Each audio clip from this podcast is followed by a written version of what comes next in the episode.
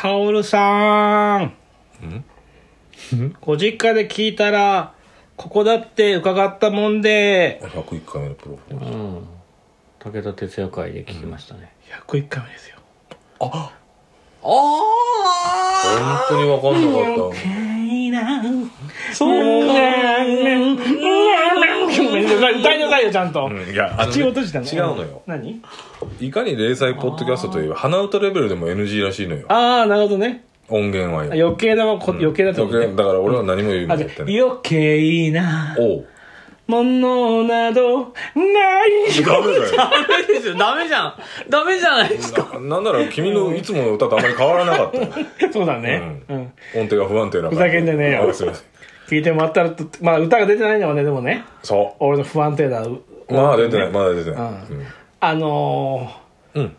ー、バ101ブさん回目かはいはい。歌がさ、おおお上手だからさ、上手上手。2回2テイク。そんな2テイクぐらいですよね、撮ったの。まあ、水尾さんはまあ、最初のちょっと調調子とか。4テイクぐらいかな私、まあ、あの、8テイクぐらい撮ったよね。うん、まあ、いや20ぐらいだったよ。ね。うん。20ぐらい。うん。どうしてもやっぱり松屋さんは自分でメロディー作るっていう悪癖があるからさ。そうなんだよね。メロディー工場の工場長っていうね。工場の工場か長狩野英孝と同じあだ名持ってるから。独特なメロディー作ってくる。まあいいんだけど。それはそれで。普通にだったら普通に歌うなって言われるし。うんねえまあまあごめんなさい。101回目ですね。ねえはいああそう1か回目だ100 101回目だ回目の TMC だそうなんですよ。にゃんにゃんにゃんにゃらにゃんにゃんにゃんにゃんオッケーオッケーにゃんにゃんにゃんにゃんオッケーオッケーないよねあそれ OK だと思うあ大丈夫うん大丈夫大丈オッケーだからなんだ。オッケーだからなんだオッケーだからいらねえのなんだって話だ。夫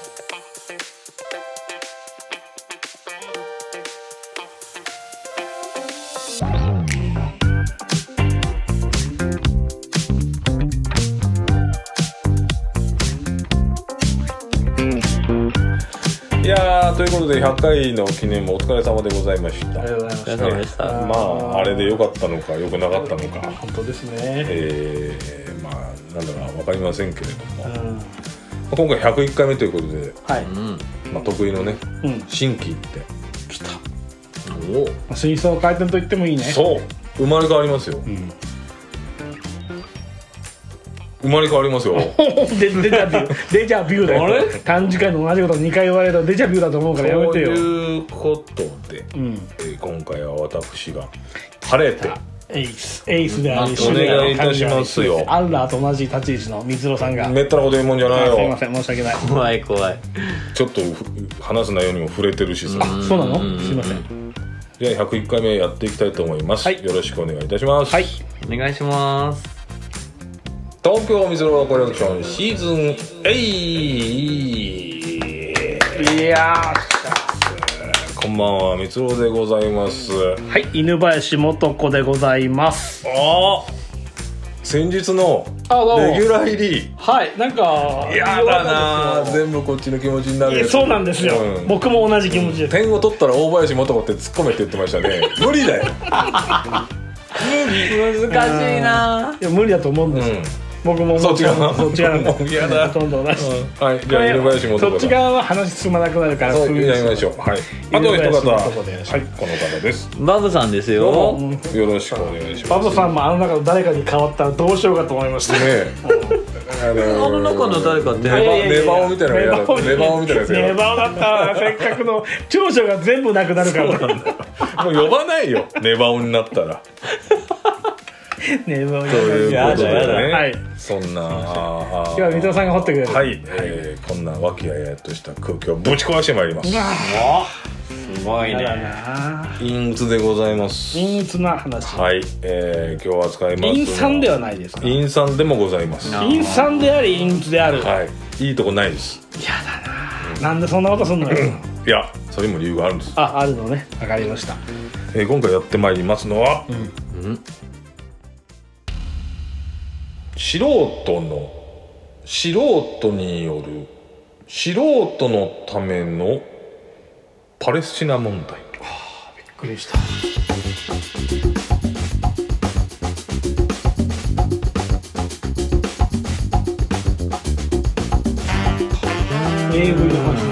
なんでよ。なんでよ。あ素素人人男優ってこうん。いやでもなんでもない。とあ素人さん。あそうかそうか。まあいいやそう、うん。パレスチナ問題。パレスチナ問題。ええ。もう全然ほら、ご存知犬林は。うん。ニュースが全く見ないんで。そうでしょうね。ただ揉めているなという揉めてる。それはもう言葉尻だけはね。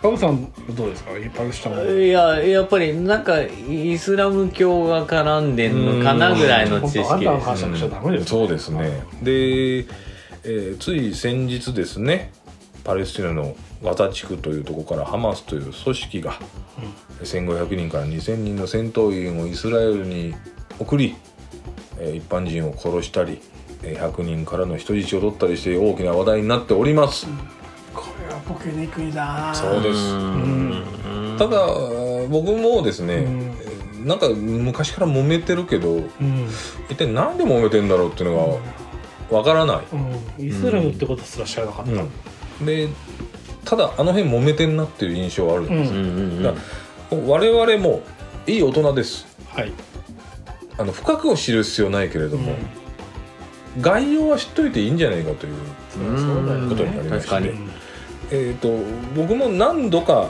調べたんですけどその度によく分かんないなと思って、うん。捨て置いてしまってたんですよね、うんうんうんでこれを機会にどちらが良い悪いではなく事実として朝掘りした方がいいなということで、うん。うん一体パレスチナはなんであんな揉めてんのかしらっていうお話を、パレスチナ問題ってことなんですね、はい。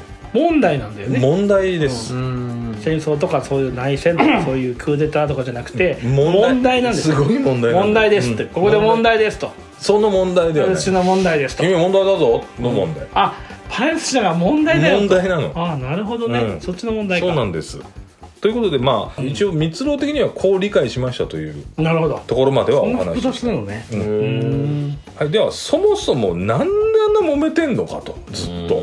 私たち生まれて物心ついた時から揉めておりますあそこは。平和だったことが一度もありません。パレスチナってさイスラエルですね、イスラエル、うん。えー地中海の東側のとこなんですけど。うん中東のおだいぶヨーロッパより。ヨーロッパよりのアラブの上ぐらいなんですけどあも地図で見るとすごい小さいとこなんですけど、ん。ずっと揉めております。ーうん。えーなぜ揉めてるのかということですがまず話が一気に2000年前まで、2000年前。えー、遡ります。まあ。2000年前まで遡りまねトランスフォーマーの第1話じゃないんだから。あかすうんわかるよ。わかうんる。10万年ぐらい過ぎるから いきなりそうそうえ わかるえまあでも2000年トランスフォーマー前。じゃあぐらいだ23年だ。もうちょい前かもしれないね。約2000年前。あ約2000年前なのね。えっと、現在のパレスチナ、まあ、イスラエルがあるところにはユダヤ人の王国があったんです、うん。うん。えーそこがローマ帝国に滅ぼされましてローマ帝国の時代ですね。うん。うん。あと BC だね。うん。そうねそう。でローマに滅ぼされて、えーユダヤ人が世界中に離散したんですね。うん。散り散り散りになってしまった、うん。帝王国が滅ぼされたので。でヨーロッパとかあーアフリカあ中東。で遠いところではアメリカとかもまで散り散りになってたとユダヤ人が。うんで散り散りになったはいいけれどもしやっぱり仕事して生きていかなきゃいけないですよね。でなので当時癒やしいとされて誰もあんまりやりたがらなかった職業に就きますユダヤ人は。これがあ金融業。ああそうなんだ。金を返して利子で儲けるっていうのは癒やし い。ということで意味嫌われてたんだけどもうしょうがないからそれやり始めたんですけどもともと教育に熱心で、えー識字率も高くて、えーまあ、優秀だったんでしょう、あのめきめきとも儲けていくんですよね。ユダヤ人ってそういうイメージあるよね。で、えー人がやりたくない職業をどっかから来たユダヤ人がやってます。えらい儲けて金持ちになってますってことで、より妬まれるんですよ。うん。でやっぱ各地で迫害をうん。受けるわけ、うん。ちょっとこう蔑まれてね差別をされるでそしたらやっぱり、えーユダヤ人たちは自分の国がないので、うんこんな迫害されるんだったら自分の国が欲しいよと。うん。うん。うん自分たちだけの国が欲しいよという思いが強くなると。でそこから、えー一気に19世紀にもともとその王国があったパレスチナに。だからその2000じゅ年、ね。2000年ぐらい国がない状態でユダヤ人たちは世界世界中にチリジ政治になった。そうなんだそこから19世紀まで飛ぶんですね。飛びます。へでもともと王国があったそのパレスチナに戻ろうじゃないかというユダヤ人たちの思想が生まれてこれまあ教科書で習ったけどシオニズム運動っていうんですけどね、シオニズム。うん。シオニズムってもうあのユダヤにイスあのパレスチナにユダヤ人みんな戻りましょうっていうような流れができるんです、うん。でちょっとずつちょっと戻り始めるの。うん。うーん。でもまだ数少ないんで。でもうそのその頃にはもともとユダヤ王国があったところにはアラブ人が住んでるんですよ。でアラブ人のところにちょっとユダヤ人がちょろちょろ来てるぐらいだったんですが、はい、第一次大戦の時に大きくこの流れがあの進みます、うん。えー大英帝国さん登場、大英帝国さんあー当時、えーその今のパレスチナを治めてたのはオスマン帝国だったんですが、うん。これを切り崩したいです。大英帝国さんは。ということで、えーユダヤ系の資産家のロスチャイルド家にを筆頭とするその金持ってるユダヤ人にお金をイギリスに出してくれたらユダヤ人の国をそこに作っていいですよ。おうなるほど。オスマン帝国ってどこ？トルコ。トルコトルコ軍か、とイギリスはユダヤ人にってユダヤ人よいよっしょっつって金出すわけですね。一方そのうちに住んでたアラブ人にはですねオスマン帝国に抵抗してくれたらアラブ人の国そこに作っていいですよと。ああなるほどね。あでアラブ人はよっしょとーうんうん。その一方フランスと、えーこの戦争に勝ったらそのパレスチナの地域はうちとフランスで分けて支配しようぜって言ってたと。三枚舌外交。うん。これが歴史上名高い、うーん。悪名高い。三三枚枚舌外舌外交。うん。それを大英帝国。大英帝国がフランスとうちとイギリスとフランスであそのパレスチナを二分にしてあ支配しようぜ。やろうぜっつって。でユダヤ人は騙されてた。ユダヤ人もアラブ人も騙された、ああなるほど、うん、その気になってユダヤ人も来る。うん。でもアラブ人からしたら俺らは国作ろうって言ってるのにな何なのこの人たちってことで、ここで混乱が生まれるんですね、あ戦争でドンじゃなくて、うん。やろうよっていう。でそうユダヤ人はイギリスの言ってることを信じてん金出してきた、アラブ人もイギリスの言ってることを信じてうちらの国を。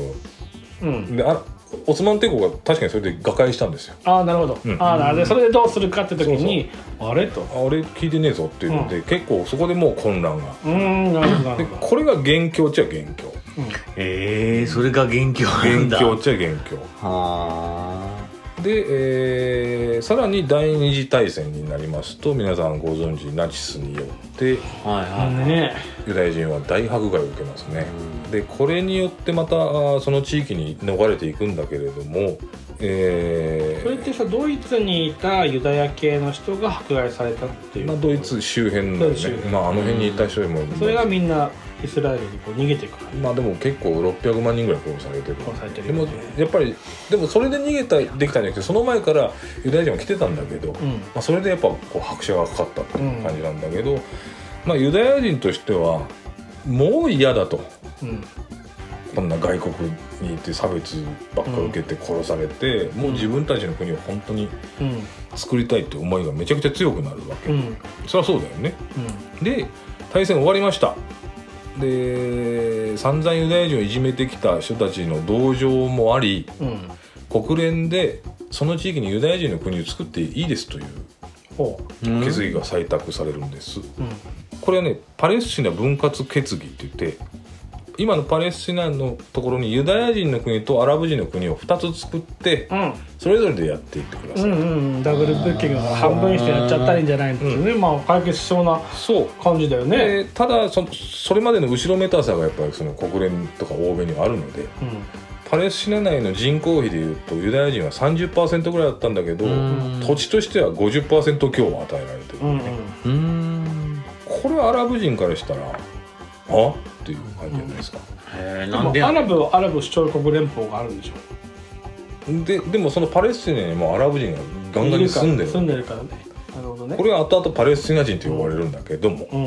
ああああああそうなのね。う。ーんで1948年にユダヤ人がイスラエルを建国を宣言します。うん。うん。ここがもう我々の国ですとはいはところがやっぱ自分たちの住んできたと住んでたとことこに勝手にユダヤ人が来て国作ってお前ら半分以下なって言われてしまったアラブ人たちは納得いきません。うん。で周辺のアラブ諸国もうん納得いきません、なんなんこの人たちってことで、えー建国の翌日うん。あ周辺アラブ諸国が攻め込みます。へこれが第一次中東戦争。えで、えーイスラエルはやっぱ建国当初だから苦戦はしたんだけれどもなんとか死守。自分たちのもらった土地は死守した。うん。でその後も何度となく衝突を繰り返します、うん。その国連決議ではこれよく出てくる言葉ですけどパレスチナ内のヨルダン川西岸地区とうん。ガザ地区っていうのはアラブ人の国ですよされてるんだけどもうイスラエルはそのお構いなしに結構そこ行っちゃって。うんうん。ああと入植って言って勝手に来て家建てて住んだりして。ね、うん。っていいな。うん、でアラブ人の畑潰して家建てたりして。まあやることをなんかやってんだよそう。ねでもう住んだら出てかないよみたいうん。な結構あのドラスティックなことをしてこれは国際法的には違反違法なんだけど、うんまあ、そんなことを繰り返してたわけ。ので第三次中東戦争の時にですね、えーそれまでの紆余曲折の戦争の結果エルサレムってイスラエルにあるんですね。これは三大宗教の聖地、はい。エルサレムよく聞きますね。イスラム教ユダヤ教キリスト教の聖地、うん。まあ、これがあるから俺たちはなんか宗教上で揉めてんじゃねえかと。思いがちだけど、うん。実はあんまり関係ない。関係ないんですか？へあの実は宗教じゃなくてやっぱり土地の問題で揉めているっていうのが根幹にあああるんですねもうなむしろそれが分かるわけですね。そうそうそうそう。うんでえーっと第三次中東戦争時にはエルサレムはねちょっとに真ん中で分けられてうん。西エルサレムはイスラエル領土、ん。東エルサレムはヨルダンっていう国が取ってた、うん。ヨルダン隣の国なんだけど、アラブの国ですね。でヨルダン川西岸と東イスラエルはヨルダンが取っててガザ地区はエジプトが取ってたんだけど第3次の時にイスラエルバカ勝ちして全部取っちゃった。うん。全部イスラエルにしちゃったの。うん。でエルサレムって分割案が出た時に国連でねすごい聖地だからイスラエルのものにしてもパレスチナとかアラブ人のものにしても問題があるわけよ。エルサレムってとこは。揉め事の種だから、ここは国際機関で国際的に管理しましょうって、うん。空白地だったんだけど、うんそこもイスラエル全部取っちゃって、うん。一方的にエルサレム併合まで宣宣言してしまって結局パレスチナのところ全部イスラエルが取っちゃうんですね、うん。イスラエルってユダヤ人のこと？ユダヤ人。うん。これによってさっき言った入植っていうのもものすごく加速してもうバンバン勝手に進み始めるわ勝け手に住んじゃうんだ。うん。でユダヤ人はやっぱり優秀な上にお金も持ってるし軍隊もめちゃくちゃ強くなってうん。ハイテクがすごいんですってやっぱり。うん長くずっと迫害されてきたでしょいろんな国で。うん。だから国際機関とか国際法とか言われてもいやまたなんか騙されるかもしれないとか、うん。あと絶対自分たちのことは自分たちで守んないと。うん。ダメだっていう強い意志があるから、あんま言うこと聞かないんだよ、うん。うん。ということもあって一発殴られたら100発殴り返すっていう怖っ。信念のもとそうしないと自分たちが守れないからちっちゃい国だから、うんということで、えー頑強な姿勢を貫いていきます。その時はそのアラブ人もイスラエルには住んでる、住んでる。住んでるけどものすごく占領下に置かれてる感じ。ああなるほど。勝手に来て占領されてるから。実は今も占領下なんだけど。あそうなんだ。あ占領されてるそうそう。で国際社会はその占領やめなさいって言ってんだけどうん。やっぱイスラエルはそんな言うこと聞かない、うん。ね、自分たちを守んなきゃいけないから、でアラブ人も抵抗を続けます。PLO ってパレスチナ解放機構って聞いたことがありますよね、アラファト議長って。あの人がそこのトップなんだけど。あの人は結構そこでトップで武装闘争をしてたんですって。アラブのうん。リーダーとして。長らく。ところがですよ。もう激化しすぎて、うん。えーミュンヘンオリンピックでイスラエルの選手が襲撃されたり。うんあの映画になったりして映画にたし、ね、なってましたあねと湾岸戦争の時に旗色悪くなったフセインがいきなりイスラエルにミサイル撃ってアラブ人を味方につけようとしてうんアラブを解放するっつってイスラエルにミサイル撃ったりしてとんでもないことになったりしたりして、これほっといたらダメなんじゃねえかと。うん。どうやらダメこれダメだぞということで、えーノルウェーさんが出てきました。ノルウェー？ノルウェー？ノルウェーはノーベル平和賞とかのああの決める国なの。場所がさそのえっと中東とヨーロッパのちょうど間間っていうかさ際だからさすごいヨーロッパとか入ってくるんだね。そうだ間の中東とヨーロッパの間ぐらい。でだよね。そういうことなんだ。ノルウェーさんの仲介でちょっと共存をしましょうと。そのもう,、まあもうもうもういい加減しましょうと、ん。で、えーオスロ合意というのが締結されるわけオスロで調印したんだけど、これパレスチナ暫定自治合意っていうんだけど、まあパレスチナ人の地区を決めてそこで暫定的に自治を認めましょうやとで、えーイスラエル側も時の首相はもうこれはしょうがないとうんあの終わんないからうんということで合意しますうんでなぜか合意の調印式にだけアメリカがしゃしゃり出てきて、えークリントンがホワイトハウスでそれやったらっつってホワイトハウスで調印したらしいんだけど。えー？世界の主役になるからねいないだからね。アラファト議長とイスラエルのラビン首相というのは握手してうん。オスロ合意。うん。じゃあこれから自治をお互いしていくということで、これ何年？えーっとね千何年だろう。なんか俺たちが知ってるぐらいだから、知ってるぐらいだから90年代。90年代とかかな？うん。オスロ合意うん。これはいけそうだぞ。いけそうだよね今のとこね。ムード。うん。誰も別に不満ないでしょそんなに。うん。それ多い93年です93年。93年。これで中東問題は和平の方向に向かううんうん。か、でアラブ人側には結構楽観的なムードも。うん。で期限が2000年だったって。うん。2000年までにちゃんと自治をしましょう。うん。あとそういうそ内容だった。れまでにはなんとかなるでしょうね。うん。とで楽観ムードがあったんだけど実はこれによってより深刻な分裂が生まれてしまう。えなんでなんで？うえーやっぱイスラエル側の右派が黙ってない。うん。あー。ね右側嫌だと。うん。嫌なの？嫌だ。ここは俺俺たちが神様からいただいた土地なので約束の地なのでここは我々のものです、って言ってんの？ここだけ宗教はやっぱちょっと持ち出すんだけど、うんやっぱ宗教も絡むわねなんか理由としてね、うん。うん、で、えーオスロ合意の時にクリントンの前で握手したラビン首相は暗殺されます。ラビン首相はアラブの方のじゃないや逆だ。イスラエルのイスラエルだ。